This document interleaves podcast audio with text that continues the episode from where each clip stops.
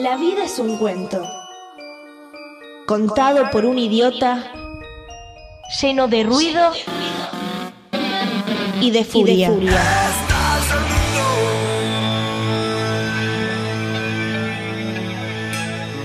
Que no significa nada. El sonido y la furia. Un programa no solo literario. Bienvenidos. Este podcast forma parte de Vértigo Rock Radio. Somos una plataforma de contenido radial, musical y cultural. Un medio independiente que se sostiene gracias al aporte de nuestros oyentes. Así que si te gusta lo que hacemos y querés ayudarnos a continuar, podés hacernos un aporte fijo mensual o por única vez en nuestra página www.vertigorockradio.com.ar. Una vez por mes sortearemos gran cantidad de productos. Todos los suscriptores tendrán sus regalos y beneficios exclusivos.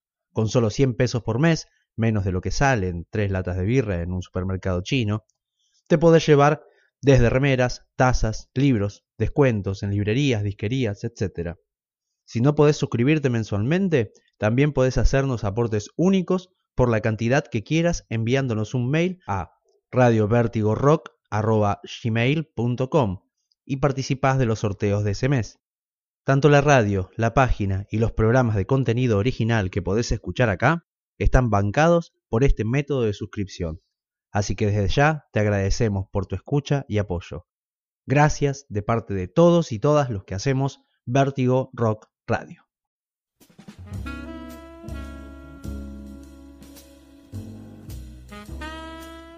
Muy buenas noches, sean bienvenidos y bienvenidas a El Sonido y la Furia. Matías Pertini, quien les habla. Me encuentro aquí con Luis Alexis Leiva y la excusa obviamente va a ser un libro, como siempre.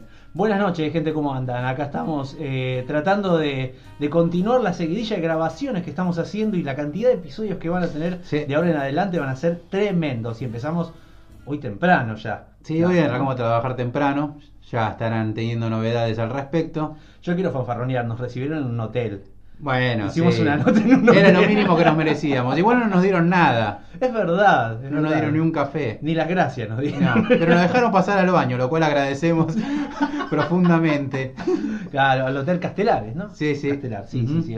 Eh, así que bueno, y ahora eh, tenemos ya, volvemos a nuestro estudio acá en Cacodelfia. Ahora jugamos de local. Exactamente. Y tenemos eh, para a una amiga, escritora, que ahora con la que vamos a hablar ahora, Valentina Vidal con nosotros, que está presentando Fuerza Magnética, editado hace poquito por Tusquet. En esta colección Andanzas, Tal cual. que nos ha traído a mucha gente conocida, que de golpe lo vemos ahí en la misma editorial que Padura y Murakami, lo cual nos alegra mucho. Claro, tal cual, tal cual. Y tenemos a gente muy querida también. Así que bueno, bienvenida Valentina, ¿cómo estás? Muchas gracias, muy bien, muy contenta de estar acá. Gracias por invitarme.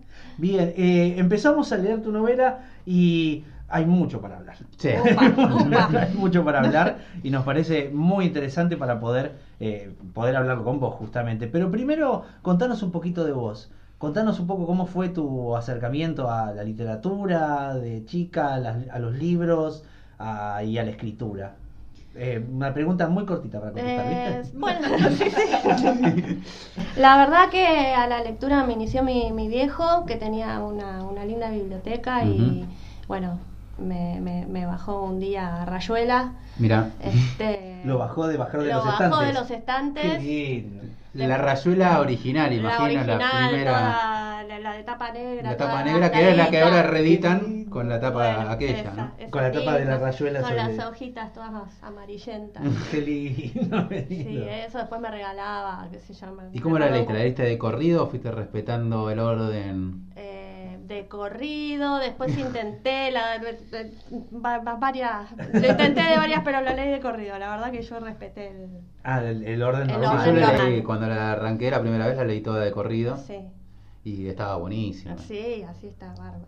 Sí, sí, no, a mí- yo, le- yo quise seguirle el juego y terminó de Sí. una manera tremenda, me volvió loco, no sabía qué hacer. Después no me animé a leerla de correo. Ya en ese punto. Así que empezaste por ahí. Empecé por ahí como lectora, leyendo mucho, mucho. ¿Qué edad más o menos? Eh, bueno, eso te estoy diciendo, tipo 15 años. 15 años, está bien, es 16. una buena edad para agarrar. Yo Sí. más o menos la agarré a los 17, 18. Después en otro cumpleaños me regaló Romeo y Julieta. Y te sacaste el complejo de que crean que Romeo y Julieta es de amor, ¿no? Digo, porque A había un montón de muertos. Un montón, claro, bueno, pero esa no, no, todavía no lo agarran, por lo menos cuando yo tenía 15 años Claro. no lo agarraba tanto. este, Igual en el ahora teatro- entendí que era un desastre lo que pasaba ahí, Sí. ¿no? Se morían tus suicidios, o sea, Claro. asesinatos entre familias, era Pero igual el leer teatro era ya fuerte, era Sí, otra era muy cosa. fuerte, era Sí, muy fuerte y muy es raro leer teatro. igual sí, la prosa era increíble Sí. y la flasheaba de Sí, una sí, manera. sí, sí, sí. Tanto que, que me quise hacer actriz. Ah, Empecé a estudiar teatro, después no, la exposición no, no lo mío.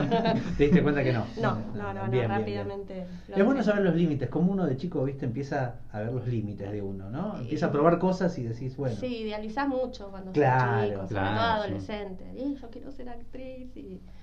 No, no, no, después cuando había que improvisar, salir a actuar y qué sé yo, dije, no, esto me moría de vergüenza, me daba pánico, dije, chao, muchas gracias. hasta acá llegué, Sí, claro. sí, sí. Y, y entonces la escritora también imagino que más o menos por esas edades. Escribía cositas, pero viste bien de adolescente que te pones a hacer cosas medio te parecen maravillosas. Sí, que estás llorando sobre el papel. Y te pensás que sos Joyce adentro de tu Sí. habitación, estoy escribiendo la mejor obra de la humanidad. Claro, sí, sí. Y después te das cuenta que es terriblemente cursi. El horror. No, eh, a escribir, escribir, eh, me di a hacer talleres más o menos en, por los años 2005, 2006. Ah, bien, bien, bien. bien. Ahí, ahí agarré. Así taller grupal, Me leyendo de pasaba que, otros. que me- me- mis amistades recibían mails en la época que los mails eran muy importantes. Claro. Yo me sí. resmeraba escribiendo unos mails hermosos. Unas que alguien, claro, en largos. Hasta que me dijeron una vez, che, ¿no? Con un taller. Dije, bueno, Ah, pensé que no probaste porque escribí más corto. Pasaste por el fotolog, por todo Era la época del StarTAC, del Ah, Nokia, ¿viste? Uno claro. no abreviaba tanto. No, era una porquería Ah, con sí. eso además. Sí. Pero después pasaste por el fotolog, todo eso. No, Fotolog yo no, no me... Mira. El MySpace por ahí. MySpace. MySpace. MySpace había Golpe cosas- al DNI. Sí, sí, sí. sí. Yo estoy, yo estoy, cuando dijiste Startup dije, ah, ya. Me pegó a mí. Yo peor, no tenía fotolog y eso porque no tenía internet. O sea, más triste todavía. ¿Se Hubiera tenido un el- fotolog maravilloso. No el saben lo que se perdieron. para enganchar. Claro. Y dejaba sin teléfono a toda la familia. Y empezaste en talleres entonces, tipo 2005, me dijiste. Sí, empecé en talleres, este... ¿Con quién hiciste talleres? Hice con uno de los primeros de todos fue con Logatic, Ah, no. que es Ah, eh, también ilustrador. Mira. Y ese estuvo muy bueno porque yo ahí recién me, me- me lanzaba a escribir eh, más seriamente, digamos, o trataba de formarme, claro, de, de tratar de, de empezar a formarme. Y él eh, hacía muchos juegos con creatividad. Y como todos mis compañeros se dedicaban a escribir fantasy, Claro. yo iba con la idea de narrativa, ya iba con todo esto de Cortázar y qué sé yo, pero Claro. como había como una libertad muy grande para, para, para crear y poner cualquier idea. Entonces, este, ahí me, me, me largué tanto, así que tengo, tengo un librito de cuentos que Mira. salió un tiempo después, pero que muchos cuentos se, se originaron ahí y son de terror o fantásticos. Y Ah, fue, mira, fue bien, una bien, linda bien, experiencia. Bien, bien. ¿Y te, te sirvió para después seguir, digamos, en... Sí, después ya de- estuve algunos años ahí eh, y después ya fui con Vicente Batista también. Ah, otra- sí, te- varios de Vicente Batista. Sí, sí, sí, sí, sí. Sí, es un gran formador de, Sí, de sí, sí, es, autores. un- es como uno de los legendarios. Sí, bueno, ¿Y ahora- qué te chocaste ahí? Por ejemplo, vos decías con tu texto y empezaste a saber que eh, había que trabajarlo y un montón de cosas, imagino, ¿no? El primer choque a la hora de entrar a un taller Sí, muy, a muy, sí, muy nerviosa primero porque, bueno, eh, Vicente era un gran amigo de, de Abelardo Castillo, Mm. quien admiro muchísimo. Y bueno, tiene esa, esa cosa de raza de cuentista, ¿viste? Claro, Entonces, bueno, nada, fue aprender un montón, que todo lo que sabía hasta ese momento no servía nada. O sea, un golpe al ego directo, o sea, Sí, pum, pero yo bajemos. no tengo este- ese- sí, pero bueno, viste, porque uno pero piensa que "Uf, tiene sus. Dice, me- "Te- tengo un que- cuentazo, con este le va a encantar. sí, y vas sí. y de golpe te lo bajaron. Aparte, "Uy, la Vicente puta". de golpear la mesa, ¡esto es una porquería! ¡Ah! ¡Qué grande! Listo. Y esto era lo mejor que tenía. Fui Hasta con mi caballo de batalla para que me diga qué buen cuento, qué Claro, buen escritor. No. No, no, la verdad que yo a él lo, lo- lo encontré en la Biblioteca Nacional cuando daba unos talleres hermosos, tenía cantidad de alumnos y después tenías que esperar por ahí un mes, dos para leer, porque tenía 30 alumnos, Claro. todos llevaban sus textos Claro. y como después de un mes y medio llegué a leer el mío y le gustó y ahí me invitó a- al taller en su casa. Ah, mira qué bueno. Así bien. que bueno, después de eso, que vio algo, digamos, una punta de que podían dar, eh, ahí empezó el trabajo fuerte. Bien, y eh, aparte ellos son de, de esas razas de talleristas Sí. también, Sí, ¿no? sí, Son De- cuentistas rasos, Claro, ¿viste? de la escuela Poe, cuento Liliana clásico. Hecker, otra que... Eh, sí. Liliana Hecker se Mano sabe que ella te, como que te toma un examen antes de entrar, ¿no? Sí, Para sí, ver me qué- contaron. Sí, que te dice, ¿no? Dice, bueno, a ver, eh, no, bueno, ¿qué, qué- qué quieres hacer? Te pero dice. salen buenos cuentistas del- Sí, del sí, sí, de- sí, sí. Bueno, eh, es, es loco porque nos estamos yendo un poquito, pero ya volvemos. Sí, sí. Eh, es loco porque Argentina se caracteriza no tanto por poetas como en Latinoamérica, sino por cuentistas, ¿no? Por Es como que hay mucho mucho más cuentistas, más raza, más más eh, ¿cómo decirlo? Más más cultura del cuento que, de- que del poema en sí. Así bien hay poetas muy buenos, pero es como que la narrativa pega mucho más acá. Sí, sí, sí, sí. Y mucho, mucho cuentista y que paradójicamente no se venda tanto, ¿no? Porque cuando, Es verdad. el- cuando alguien quiere publicar cuentos, digamos, Sí, lo cuesta. piensa tres veces antes de una novela porque no, no es tanto lo que se logra vender, más Tal en cual. este momento de, de crisis editorial. Pero una vez leí que no, no sé bien el fundamento científico, no me lo pidan, Bueno. que eh, nosotros tenemos una raza de cuentistas porque eh, es, una, es un país joven, Ah, porque No. en, los- en Europa son más novelistas, novelistas de mil páginas y no Mirá. sé qué. No les puedo asegurar de dónde saqué la información. Claro, claro. Las fuentes no se van a cosa. revelar. Sí. Pero mm, me pareció interesante la. Mira. Es una, sí, no lo pensé por ese lado. Igual sí está apareciendo de vuelta el cuento. Sí, sí, sí. Hoy estamos viendo grandes cuentitas que yo, Lamberti, Falco, eh, Mariana Sí. Enrique, Cam- Alejandra Camilla, digo, están apareciendo se están imponiendo también. Mariano Quirós. Cariós también. Mariano acá. Quirós, otra vez. Él también vino acá, él justamente sí. también de, de las mismas colecciones. Sí, sí, ¿no? sí. Sí. Compañero de catálogo. Claro, compañero de catálogo. y lo dice ella con orgullo, y la No, divina. No, no, lo admiro mucho a Mariano, me parece Sí. Sí, escritorazo. sí, sí, sí, fantástico. Y, y bueno, y entonces, ¿vos cómo llegaste en realidad a Fuerza Magnética? Fuerza Magnética lo empecé, la empecé a escribir eh, tipo 2014, por ahí. Mm. Eh, empecé a escribirlo en formatos de los capítulos eran cuentos en realidad, Ajá. no, no cuentos, sino que yo quería Como hacer independientes. como relatos independientes que tuvieran, ¿viste esos libros de cuentos que están armados con, un, con un hilo narrativo? Bueno, Sí. yo quería algo así. Entonces por ahí tenía algún capítulo que estaba escrito en primera, otro en tercera. Y no funcionaba. La verdad que no, no, no funcionaba, tenía como un montón de fragmentos y bueno, la empecé a reescribir y una vez que la reescribí fui ahí, fui al taller de Federico Falco Mm. y bueno, hice una clínica de novela con él Ah, y, bien, y- bien. y- tuve una tercera reescritura, Tercer reescritura. tercera sí. reescritura, quedó muy poco de aquello y, y bueno, ahí, ahí cobró la forma que tiene hoy. Bien, bien, Sí. bien, bien. Eh, se nota que hay, que hay mucho laburo en sí en el, en sí. el trabajo. Sí. Viniste como, como, como lo editaste casi ya cansada. Y, sí, ya medio que no lo puedo ni abrir. El, otro- Claro, ayer, el sí, miércoles tuve que y dije, ay, qué- Otra vez y otra vez. sí. Sí, ya sé qué pasa acá. Pero sí me doy cuenta de lo que decís vos de los fragmentos. Eso se nota, que hay distintos estadios en lo- y está segmentada la- Sí. también la historia. Eh, bueno, la novela en sí trata eh, de varias cosas, pero fundamentalmente hay un, un- eh, contamos en sí a, los que estén escuchando, a los po- podcasteros que estén escuchando, es que eh, es un sanatorio, digamos, Sí. en el que empieza a decaer económicamente y, lo empie- y empieza a tomarlo otra empresa. Y empieza a cambiar de dueños. Sí. ¿no? Y en un contexto que estamos en el 2001 casi. Eh, está- Sí, llegando a los entre- 2000, entre 90 y 2001 pico, 2000. 2003. Mm. Claro, los, Sí. años- los primeros 2000. Podría ser donde- ahora y no, no llamaría la atención Bueno, igual. claro, sí, sí. Que es- eso veníamos hablando con él hoy. Sí. Digamos, Sí, bla, bla, ¿qué pasa? Yo, esto puede ser ahora, digamos, Sí, tranquilamente. Totalmente coyuntural. Sí, sí, sí. En, en donde al cambio de dueño sucede también esto que se usaba mucho. En los sanatorios se usó mucho. Y creo que dicen que el, el lugar de la educación y la salud es los mejores negocios, dicen que hay, ¿no? Exacto. Porque el de la salud, vos tenés un sanatorio y lo querés fundir, lo fundís y, y te vas y no pagas nada y, no. y, y hay como una impunidad en el manejo de, de la compra para de comprar para reventarlo.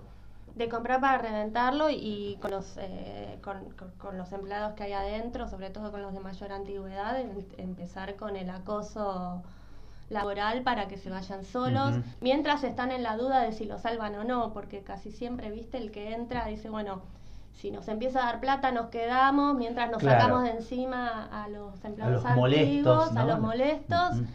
Eh, a los conflictivos. Conflictivos es la palabra, exactamente. La palabra es los conflictivos. Y, pero después cuando ven que ya no pueden más, Sí, desaparecen. aparte, levantan las cosas y se van. Se Sí, van, sí, Sí, sí. eso sí. Es espantoso porque además sí. juicio, yo cuento esto también por experiencia propia. Una de las primeras cosas que me llamó la atención a mí, por lo menos en ese punto, es que yo viví un momento así también. Eh, tu- Yo trabajaba en un sanatorio y sucedía eso. Eh, el sanatorio empezaba a caer, empezaba a caer, pagaba en cuatro partes. Eh, no te aportaba los no te aportaba en, en la jubilación ni en, ni en la obra social, no te aportaba nada, eh, te pagaba mal y de repente convocatoria de acreedores. Y olvídate. Y olvídate. Anda a hacer cobráselo a Magoya. Sí, y entraba la FIP a poner su gente y los proveedores y todos estaban como primeros para cobrar y el Claro. empleado siempre va quedando Sí. rezagado. Sí. Sí, Sí, sí, sí, sí. no. Y, y en ese contexto, en realidad, hay eh, en la novela no está tan apuntada a ese conflicto en sí, ni el mecanismo del conflicto, porque no llega a ser, si no sería medianamente policial o algo así, Claro. sino que es, es en el drama de los empleados. Claro, es que bueno, es lo que, lo que a lo que yo qui- qui- quise escribir y expresar, digamos, sino el, el- el- todo el tema de los vínculos, ¿no? Generados por Claro. esa casualidad que es estar en un lugar de trabajo durante tanto tiempo que entra en una crisis y qué va pasando, porque son relaciones de muchas horas de compartir, de muchos años de compartir, y qué pasa con esos vínculos. Claro, ¿qué, Eso qué va sucediendo con esas relaciones, no? Que son una parte de la vida importantísima. que Muchas veces te, te ves más tiempo que con tu propia familia. Entonces, Claro, claro. Es algo que tiene su peso y que tal vez cruzas la puerta y Y ya fue. ya fue. Pero nada, lo, lo, lo vivís eh, en carne, ¿no? En carne, sí, sí, tal cual, tal cual. En Y, carne y en ese punto, bueno, está dividido con, como con, el libro está dividido como en las cartelerías de, Eh, Sí, de- como los ¿no? De- con la cartelería de una clínica, ¿no? Sí. Eh, silencio, ese tipo de, o sea, pasás, eh, sáquese los elementos metálicos, ¿no? Ese, Sí, ese tipo de cosas. Eh, y hay algo muy fuerte, es impresionante lo del, lo del tomógrafo, digamos, la idea del tomógrafo es muy fuerte. El porque magneto. El man, claro, porque es como un aro enorme, Sí. ¿no? En el que está constantemente eh, tirando magnetismo de una manera tremenda y todo se acerca ahí y tenés que tener un cuidado tremendo porque cuando lo prendés, eh, todo cae hacia ahí. Se conocen anécdotas de sillas de ruedas pegadas ahí. Digamos, con la silla de ruedas, prendiste el tomógrafo y la silla de ruedas voló y se pega contra ese aparato. Y después lo carísimo, Es lo tenés que tremendo. romper, todo es una porquería. No, no, no, claro, sí sale un montón de plata a recuperar el, el imán. Este, y bueno, mismo viste cuando te dicen en- a los pacientes ah, tiene algo metálico, o sea, desde Sí. una medallita, los aros, eh, implantes. Sí, sí, sí. la gente que tiene implantes metálicos en la cabeza, inclusive, tenían que avisar. ¿Sabes lo que le pasó a mi hermano en eso? Mira, mira, lo- la anécdota que estoy contando. Eh, él entraba, él, él trabajaba también de camellón en un momento en una clínica, yo después fui ahí también, pero él ya pasó a administración. Y él entró y tenía una, una emplomadura en el diente. Dice que él sentía que le tiraba el diente hacia afuera. Ay, no. Sentía- le hacía el diente y le hacía la boca para afuera, ¿viste? ¿Qué me pasa? Decía. ¡Qué horror! Ah. Se me están cayendo dientes. Claro, claro. Eh, y en ese contexto es muy loco porque no hay muchas en sí eh, muchas historias que vayan en esos en esos eh, ambientes.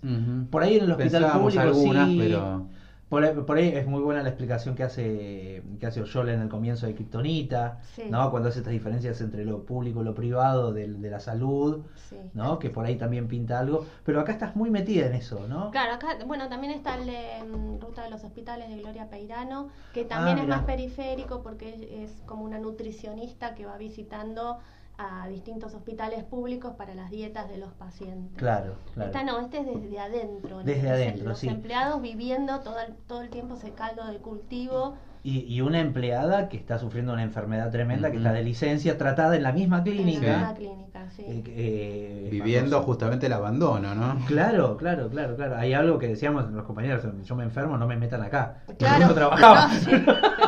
Por favor, acá no me traigan. No, bueno, allá también decían, no, con, no, eh, este estudio acá no lo hagamos porque, viste, algún ecógrafo que sabía que Claro. no se había renovado, que no tenía el servicio completo. bueno, claro, sí. Decían, Claro. no, acá la ecografía. Sabés el movimiento interno, sí. Obviamente, sí, Si, sí. si se enterara el movimiento interno que hay. No, En todos los ámbitos, te digo, ¿eh?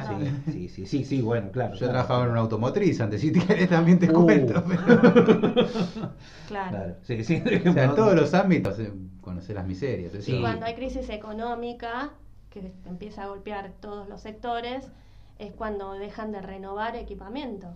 Claro, claro. Los insumos son de menor calidad. Claro. Entonces claro. golpea mucho más de lo que creemos. Sí, sí, sí. Y, y el, y el manejo es tremendo. Me pareció muy interesante el- otros juegos que había del empleado cuando empieza la nueva administración de tratar de, me- de mezclarse, de acomodar con los nuevos y el que no, el que se revela, el- ¿no? Y, y Y todo es que de ahí es ese. en la situación límite de la desesperación de perder ¿Qué el haces? laburo. Claro. Ahí conoces las miserias también de conoces las todos. miserias, exactamente. Pero aparte porque llega un momento en que cada uno sabe dónde le aprieta el cinturón, Ay, sí. digamos, ¿no? Entonces, ¿qué vas a hacer? Y bueno, yo me pongo a, a quejarme o sigo trabajando porque no puedo perder el trabajo. ¿Y qué hacemos ahí? Sí, es una novela que Exacto. tranquilamente puede ser sobre oficinistas, digo, o sea, de, una, de cualquier otro Sí, ámbito, sí, digo. sí, sí, ¿no? sí, sí, sí, en ese punto. Eh, y en, e- y, pero también hay porque al relacionarse con la salud es muy fuerte. Claro, Porque ahí a mí me, eh, es, es más impiedoso porque está la vida y la muerte todo el tiempo dando vueltas. Claro. ¿no? Entonces a mí me parece que eh, hay distintas líneas. Están, bueno, los empleados administrativos, que es como la puerta de entrada a cualquier clínica. Están los Sí. médicos, Los médicos. que hay de todo. Por Dios. Por Hay de todo, pero bueno, en su inicio, su vocación, eh, Claro. eh, eso es una buena elección que han hecho. Y atrás, los El- empresarios. Claro. Ah, yo pensé que ibas a decir sí. los enfermeros. No, bueno, que los son enfermeros otro- son, sí, bueno, son otro otros. tema. Los camilleros Los somos técnicos. otro tema. Los técnicos. Los técnicos, técnicos, técnicas. Sí, sí, sí, mirá, sí, eso, eso es, es fantástico. Eh, eh, son todos como tribus, ¿no? Que se van Sí. haciendo porque cada uno se va juntando con Claro, y se quejan de los otros, ¿no? Es un trabajo en sí. equipo que se queja. Pero eh, es muy interesante porque se crea como un, microclima casi familiar en, en el punto de las relaciones y a la vez eh, si- siempre lo pienso como, por lo menos me, me ayudó a pensar un poco Fuerza Magnética en esta idea del- de la comparación con el, con el funcionamiento de un país también.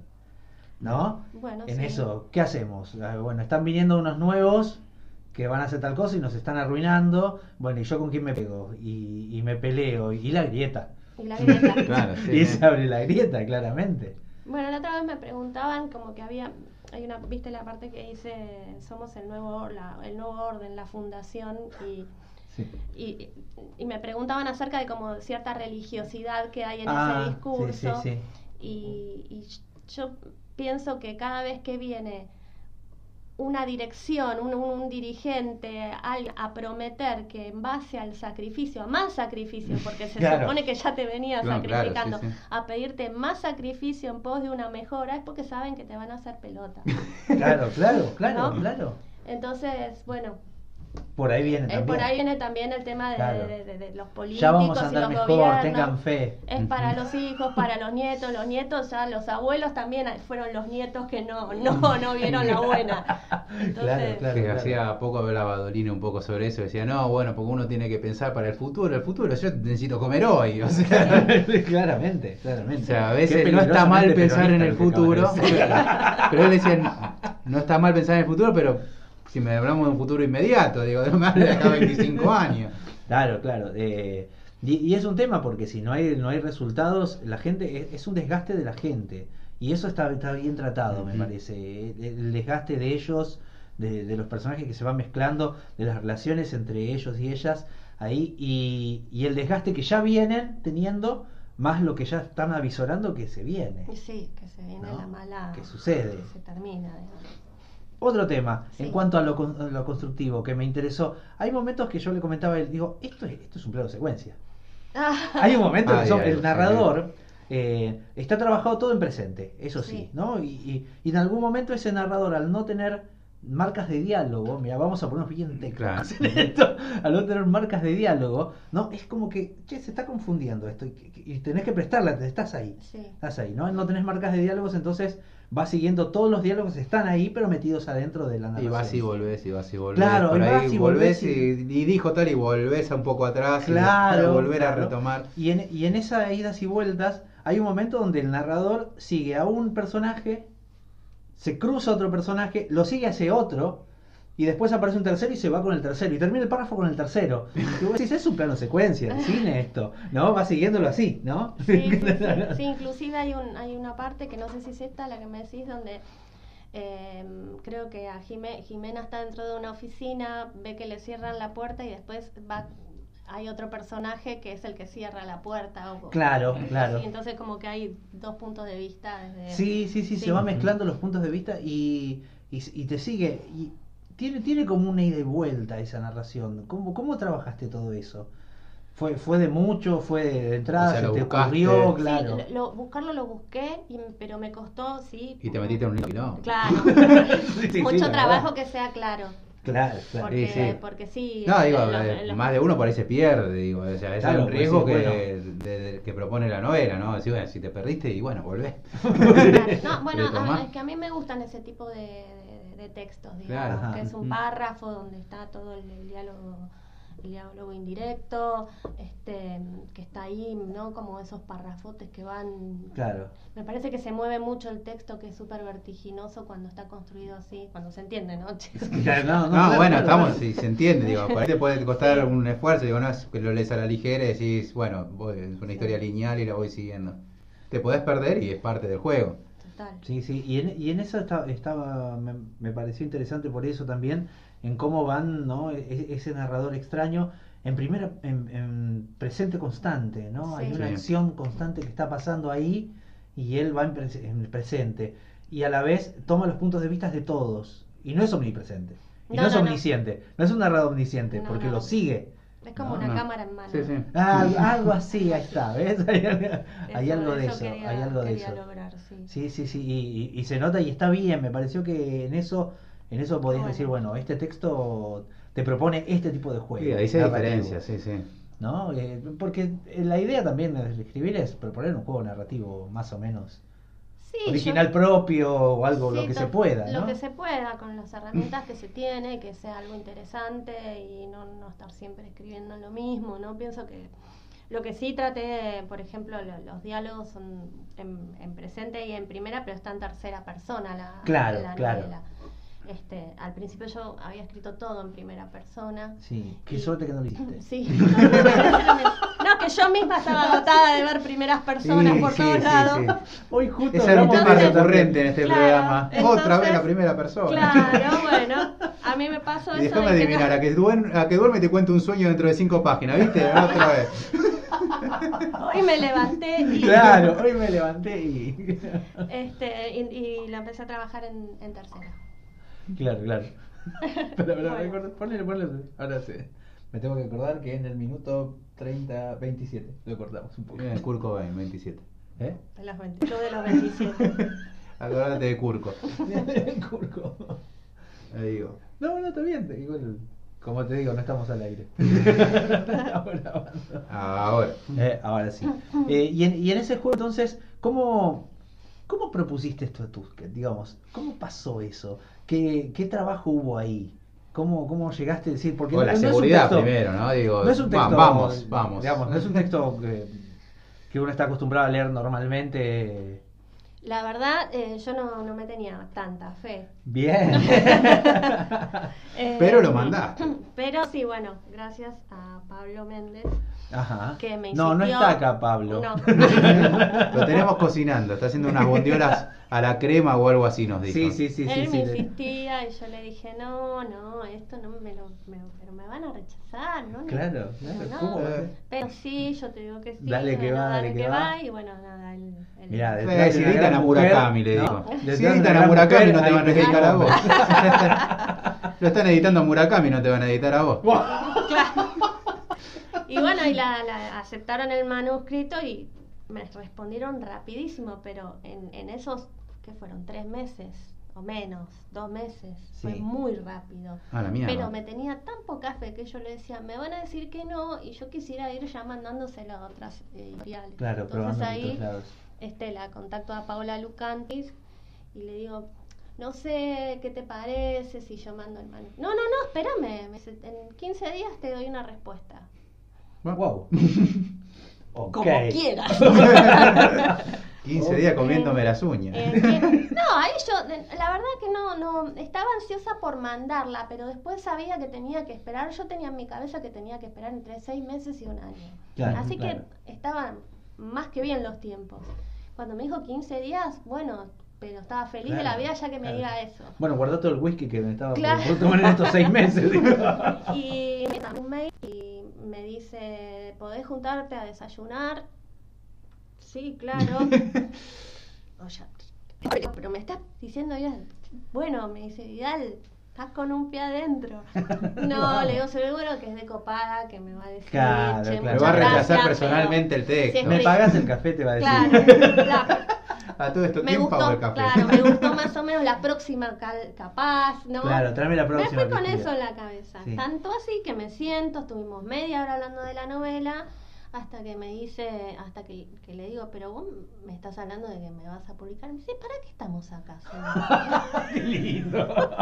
Y ahí me largué Ah. a llorar como una tarada, la abracé. Era la primera vez que no me abracé. Gracias, gracias. Qué genial. Así que no, no, hermoso. La Bueno, verdad que bien, bien, bien, bien, bien, bien, me alegro muchísimo. Porque la verdad que sí, sí, es un texto muy original en, en- tanto en lo que te digo de, de- de las formas en que decidiste trabajarlo.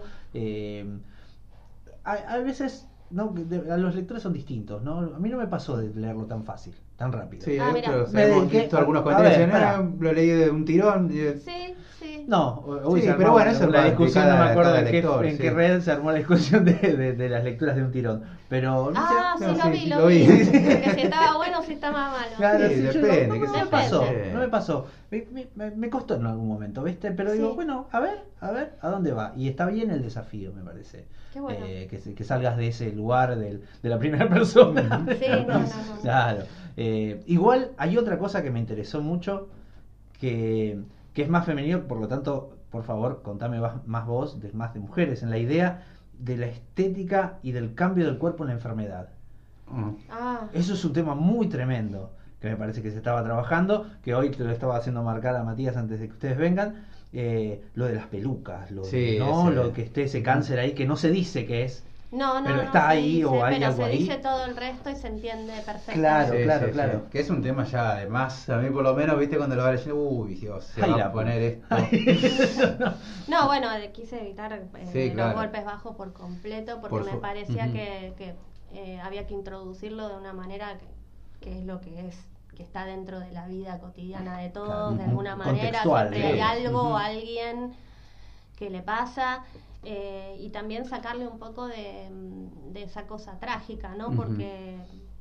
sé Cuando se yo. ponen a hablar de las pelucas, de diferentes pelucas por día, me, parece, Sí. digo, me recordaba, hay una película de 50-50, se llama una película, Ah. de un, eh, Gordon Lewis, trabaja, que tiene un cáncer, no sé qué, y bueno, y, y está con el amigo y se cagan de risa todo el tiempo que se tiene que pelar y todo lo que tiene Es que esas cosas pasan, también sí, hay claro. humor, también hay preocupaciones. Y es mejor que haya humor, totalmente. claro, a mí me sí, parece sí. que sin humor no, no, no Sí, no, es. Y eh, bueno, en el, en el tema de lo físico hay mucho trabajo, me parece también, que, que tiene que ver con la tapa también, me parece, ¿no? Sí, Esta sí, idea. sí, sí. La tapa está muy buena. Sí, es muy, está muy linda la Sí, es el, el trabajo de lo físico, del físico de la De mujer, no anima, reconociéndose sí. también, además, con otras mujeres, ¿no? Los trabajos que hay ahí de, de, de las relaciones y la relación de ellas con su cuerpo, también en eso, ¿no? Sí, bueno, eh, a mí me parecía que, mm, que bueno, hay, hay, un, hay un montón de situaciones que, que mm, las, las he vivido de cerca, digamos, y me parecía muy interesante poder plasmarlas de una manera que, que, que, que se entienda que también ocurre, qué sé yo, hay como una idealización también de, de cómo un paciente oncológico tiene que llevar su enfermedad y la realidad es que mm, eh, sigue siendo la misma persona de siempre, nada más que está atravesando un problema de salud. Entonces eso es lo que, lo que más quise eh, dejar en claro en la novela, que es una persona, la misma de siempre, con nuevos pensamientos, con otras formas de tomarse lo que le pasa, pero que está atravesando el problema de salud. Digamos. Y la relación de los demás con ese problema y de ella con los demás. Y a la palabra de fuerza esto. que está también ahí, Sí, ¿no? sí, sí, sí. Sí, sí, sí, en ese sentido. Bueno, tenemos un montón en realidad y me parece que, que vale la pena que puedan leer entonces Fuerza Natural. Fuerza natural, magnética. Fuerza Fuerza, natural. magnética, Fuerza Natural, mira, Gustavo. porque venía pensando en, en esa- venía pensando en canciones con fuerza que no Claro, de Fuerza Magnética de Valentina Vidal. Eh, contanos eh, qué, qué, qué vienen. presentación mm, próximamente, en El, julio, 13 ¿no? el 13 de julio en la 13 Casa de la julio. Lectura. Porque la- no le tenemos miedo al número 13. No Ahí le está. tenemos miedo. Con todo lo que hay acá. Ahí está, ahí está. El 13 de julio, sábado, en la Casa de la Lectura, Hermoso La lugar. Valleja, 924, sí, 18 horas. Bien, perfecto. Eh, el número vueltita. 13 en los, en los sanatorios no está en las habitaciones, ¿viste? No, es No hay habitaciones con número 13, Ujú. pasan del 12 al 14. Pero directo. bueno, Y algunos edificios tampoco lo tienen. Ah, sí. Sí, algunos Mirá. edificios no. Qué loco, ¿no? Porque en los lugares donde se, se practica una ciencia, digamos, eh, Dicen tienen una realidad- superficie más grande. Claro, pero en realidad dicen que es un número de suerte algunos. Y Sí, Porque sí. el 3 más el 1, no sé, A- una... a- alguna por ahí, una Tampoco no lo puedo comprobar. Alguna de esas Yo informaciones. traigo que- información incomprobable. Probable. Porque lo dijo una, una universidad de Michigan. El dato que alguien dijo y no sabemos quién. claro, Claro, tal cual. Pero bueno, por lo pronto te agradecemos desde ya por haber venido, Valentina. A ustedes. Vamos a estar en la presentación de Fuerza Magnética desde ya. Además porque nos gusta mucho ese lugar. Es un lindo lugar. Es lindo. Sí, es lindo. Sí, sí. Me gusta pe- hacer, hacer face en las, Sí, en las ahí presentaciones. me acuerdo. Unos tintos. Ah, muy eso bien. es lo que más nos gusta. Recuerdo una generosa presentación de Mariana Trabasio ahí donde Sí, so- bueno. salían vinos de, de todos lados. Diga, diga, Méndez, diga, diga. No, no, no, que Mariana se caracteriza por ser generosa en las presentaciones. Va, oh, Aparecían vinos de abajo de las. Es como que decía el chiste, ¿se fijaron que hay abajo de la silla? No, y bueno, todos tenían Bueno. un tubo de vino más o menos abajo Ahí había catering, no sé si fue Claro. Después vino la de la, la presentación de Debret Viana, que también estuve ahí, Sí. que también un catering muy generoso. Siempre nos han dicho, ¿no? Si vas a presentar un libro, encárgate del catering. Porque la novela, por lo general, la gente que va no la leyó, la va a comprar ahí. Claro, ¿Es una Entonces, indirecta para mí eso? Pregunto. claro. No, no, no, No es una indirecta no. para ahora. Es indirecto para ahora cuando ¿Me terminemos. tengo que poner a cocinar para, sí. la presentación de Vidal? Por favor, los mogul no. A vos, a vos directamente, o sea, bondiola caramelizada. Te vamos a meter en el fundamentalismo de, de Claro. los agridulceros. Así que bueno, no escondan entonces el vino dentro de la mochila del baño. No, No, por no. favor, que. Están, están numeradas la- las botellas de vino, así que si falta alguna nos vamos a dar cuenta. Claro, entonces repetimos la fecha. 13 de julio, sábado, nadie da talleres, nadie toma clases. Ahí está, listo. 13 de julio, 18 horas, la Casa de la Lectura, La Valleja 924. 18, que puede ser 19, ¿no? Y- Sí. Decí 18 porque si no. Claro, Sí, decimos 18 18. porque para los impuntuales de siempre. Qué sé yo, media hora de Claro, de y arranca. Así que bueno, desde ya estaremos ahí. Y bueno, estábamos hablando de que fuerza magnética, la palabra fuerza nos deriva a un montón de temas, pero nos vamos a ir con uno bastante pulenta, así que nos vamos a estar despidiendo con Pez, que va, ha sonado varias veces en el programa y en este caso la canción es obvia, se llama Fuerza. Hasta el episodio que viene, lean mucho, escuchen mucha música, tomen mucha fuerza y se animan, escriban.